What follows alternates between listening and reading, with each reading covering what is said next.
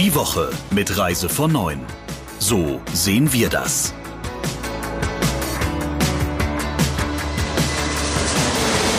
Herzlich willkommen zum Reise von neuen Podcast. Jeden Freitag pünktlich ab 14 Uhr hören Sie uns, hören Sie Reise von neun und heute Thomas Hartung und Christian Schmicke. Grüß euch. Hallo. Hallo. Wie geht's euch? Wie war eure Woche denn? Na, die Woche begann eigentlich mit ziemlich schönem Wetter. Insofern geht's mir ganz gut und die ganze Woche lang hat eigentlich alles darauf gewartet, was jetzt am äh, Mittwoch passieren würde, die große Entscheidung von Bund und Ländern über das, was in den nächsten Wochen weiter vorangehen soll. Und da hat sich dann, glaube ich, schon eine ziemliche Ernüchterung zur Mitte der Woche eingestellt, oder Thomas? Ja, auf jeden Fall. Also meine Woche war, hat sich sehr viel mit der ITB beschäftigt. Da kommen wir ja nachher noch äh, drauf, die ja nächste Woche ist. Aber auch das Thema, ja, das Thema Lockdown. Die Empörung in der Branche ist groß. Der Tourismus kommt darin fast überhaupt nicht vor in diesem Beschluss der Bund-Länder-Kommission. Und das ist ja eigentlich die eigentliche Nachricht, äh, dass eigentlich keine Nachricht gibt dass es alles so weitergeht. Klar, dass sich alle darüber aufregen, wahnsinnig darüber aufregen. Mich beschäftigt da aber eigentlich eine andere Frage, nämlich die, was läuft da eigentlich falsch in der Branche?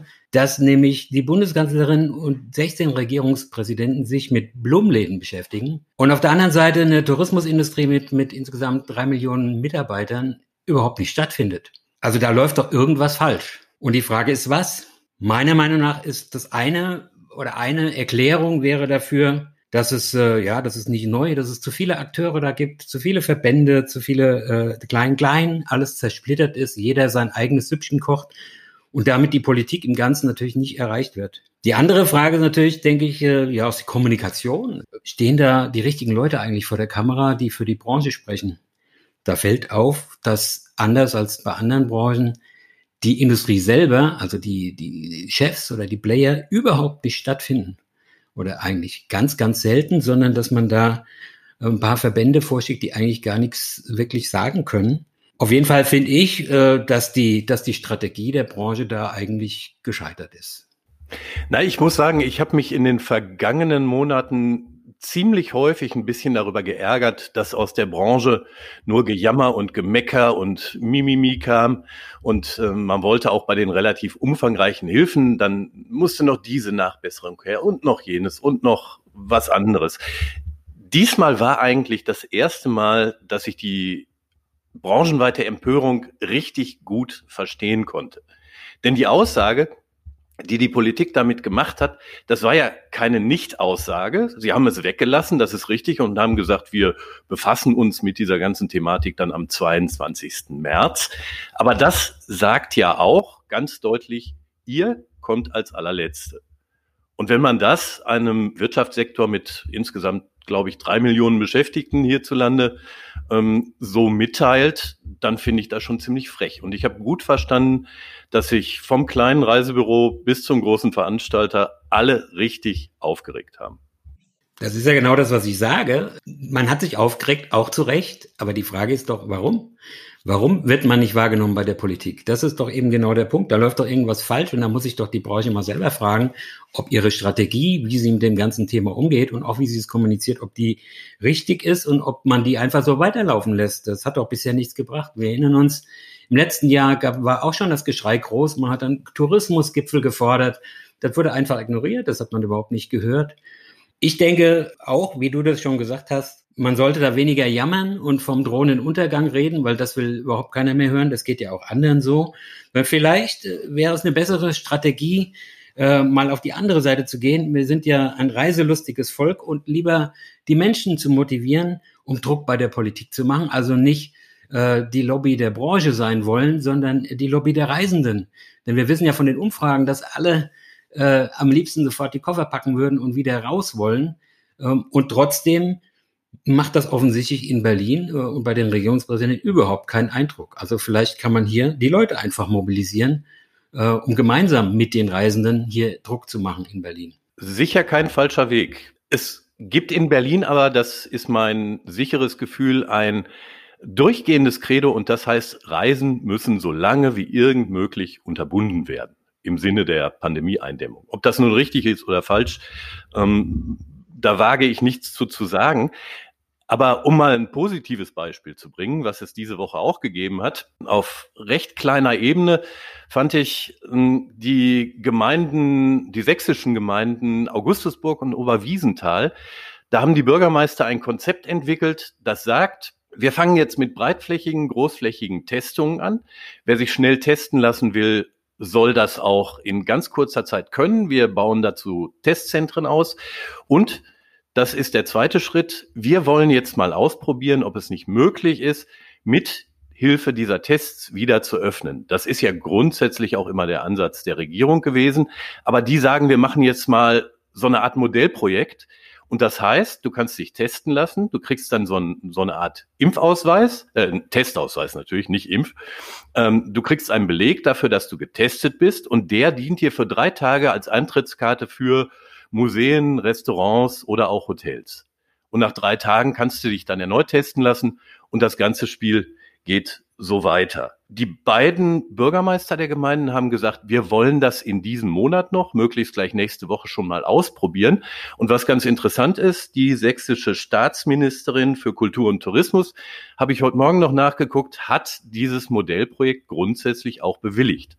Das heißt, wenn du mal auf einer kleinen Ebene anfängst und sagst, wir wollen jetzt mal was praktisch umsetzen, dann gibt es durchaus Chancen, das auch hinzukriegen. Das finde ich auch eine prima Sache und das ist sicher auch ein guter Weg, hier pragmatisch vorzugehen und einfach auch Sachen zu probieren. Ich hätte noch einen anderen Vorschlag. Man kann sich ja, die, die Branche argumentiert ja auch immer, dass sich ja niemand ansteckt.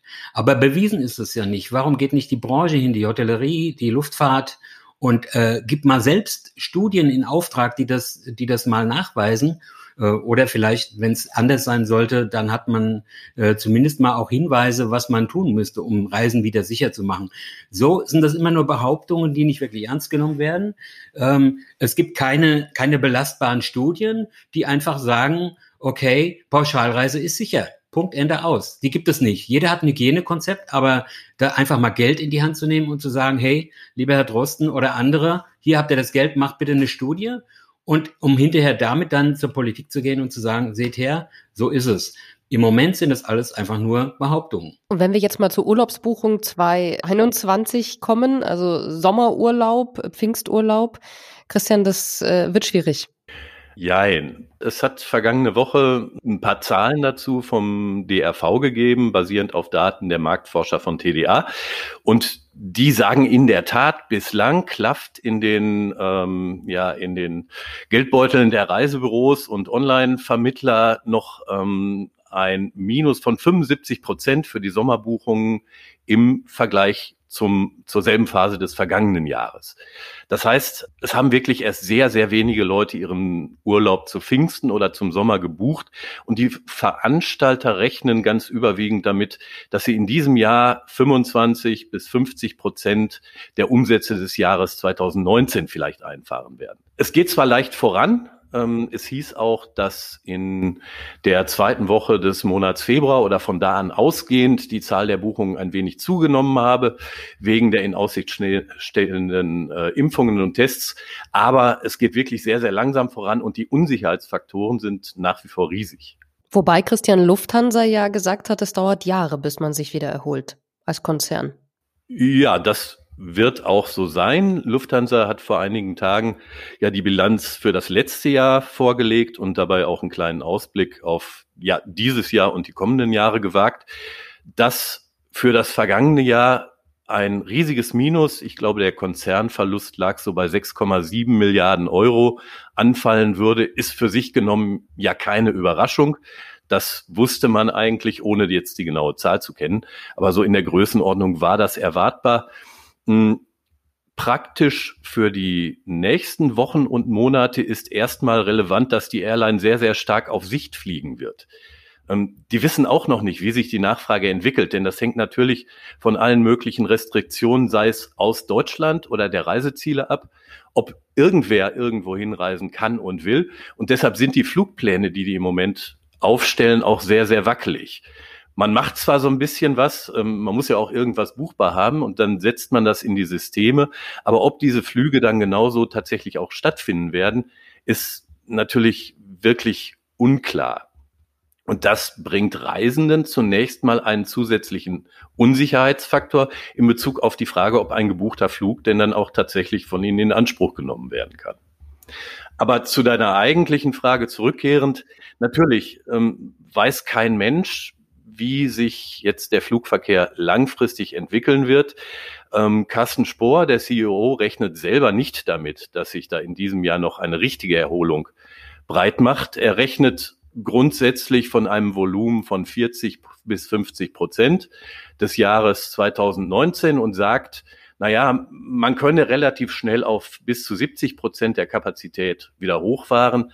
Aber beim Geschäftsreiseverkehr, der ja für die Airlines ein ganz, ganz relevanter Faktor ist und der Lufthansa zum Beispiel 45 Prozent ihrer Umsätze eingetragen hat im Jahr 2019, glaubt er nicht, dass alle, die vorher geflogen sind, auch wieder zurückkehren werden. Und das ist natürlich für eine Airline ein ganz wichtiger Faktor.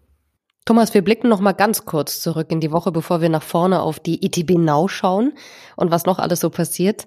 Es gab diese Woche noch ein, äh, ja, schon ein großes Thema, denn eins der letzten Familienunternehmen übergibt sozusagen den Staffelstab. Ja, zwar geht es um das, äh, um die Firma Six. Da tritt ein, der Firmenpatriarch ab nach über 50 Jahren, Erich Sixt äh, hat den, den Autovermieter so lange regiert, ein halbes Jahrhundert, der Hammer. Mit 25 hat er einen Taxibetrieb von seinem Papa, vom Krankenpapa übernommen, hat daraus einen Global Player gebastelt.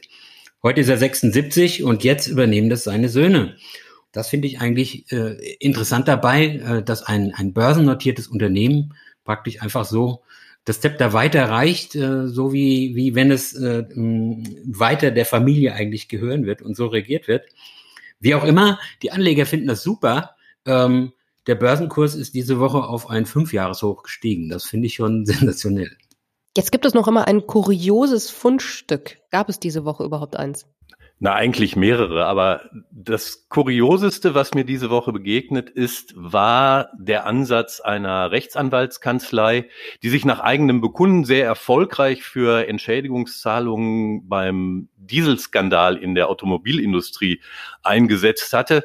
Die fangen jetzt an, nach Mandanten zu suchen, die Schadenersatzforderungen und Schmerzensgeldforderungen einklagen wollen für erlittene Quarantäneverpflichtungen trotz negativer PCR-Testung nach ihrer Rückkehr aus dem Urlaub. Also die sagen unter Berufung auf ein Urteil, das es tatsächlich gegeben hat, äh, vom OLG Münster in Nordrhein-Westfalen, dass eine pauschale Quarantänepflicht für Reiserückkehrer ähm, fehl am Platz sei und nicht rechtend sei. Und diese Kanzlei möchte daraus jetzt für sich ein großes Geschäftsmodell stricken und möglichst viele äh, Menschen finden, die eben Schadenersatzansprüche geltend machen wollen für die Verpflichtung, in Quarantäne zu gehen nach ihrer Rückkehr. Und äh, Sie sagen, naja, das könnte so 250 Euro pro Person und Tag bringen. Da kommt doch für eine Familie vierköpfig schon ganz schön was raus. Ähm, ja, wie ernst man dieses Thema nehmen muss, weiß ich nicht ganz genau, aber ich fand es ein sehr kurioses Geschäftsmodell, obwohl das, glaube ich, in der Juristerei gar nicht unüblich ist. Ein anderer Fall, auch interessant, äh, der, der diese Woche aufgepoppt ist, dass es jetzt tatsächlich einen Veranstalter gibt, der wirklich Impfreisen anbietet. Ein norwegischer Veranstalter ab Deutschland, Pauschalreisen.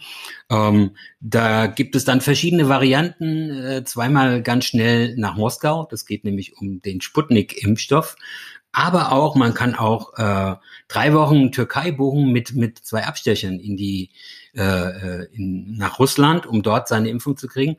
Und das Witzige dabei ist, wenn man das Kleingedruckte liest, dass die Impfung eigentlich gar nicht dabei ist und die auch keine Garantie dafür übernehmen. Das fand ich dann schon interessant. Das heißt, äh, ich buche da zwar den Flug und den Aufenthalt, aber ob ich wirklich eine Impfung kriege, weiß ich eigentlich gar nicht. Um das noch dazu zu sagen, stell dir mal vor, du kommst als 30-Jähriger in drei Wochen geimpft nach Deutschland zurück, was du dann für einen Shitstorm hier erntest. Aber zu Recht. Sag mal, kurios ist eigentlich auch, dass nächste Woche die größte Tourismusmesse der Welt stattfindet und keiner kommt nach Berlin. Das stimmt und keiner geht hin sozusagen. Na, hoffentlich gehen die Leute zumindest virtuell hin. Das, das stimmt. Und ich habe vorhin schon erwähnt, eingangs erwähnt, dass ich mich die ganze Woche eigentlich mit dem Thema schon beschäftigt habe. Äh, mit der Plattform, die doch gut funktioniert, aber äh, nicht einfach ist, sondern kompliziert. Und mein Rat an alle, die da als Besucher oder Aussteller sind, äh, nehmen Sie sich Zeit, probieren das aus, klicken da rum, spielen damit und zwar nicht erst, wenn die Messe losgeht, sondern möglichst jetzt schon, weil sie ist ja eigentlich schon auf und man kann alles ausprobieren. Am Montag gibt es ein offizielles Soft Opening, so heißt das. Das heißt, da werden sich dann ganz viele wahrscheinlich auf der Plattform tummeln und ich denke, die wollen einfach mal, oder die ITB will auch einfach mal ausprobieren, ob das, äh, ob der Traffic äh, die Plattform aushält, weil im Moment sind es ja doch nur recht wenige, die dabei sind. Interessant ist, also mittlerweile sind 3500 Aussteller äh, dort registriert und angemeldet.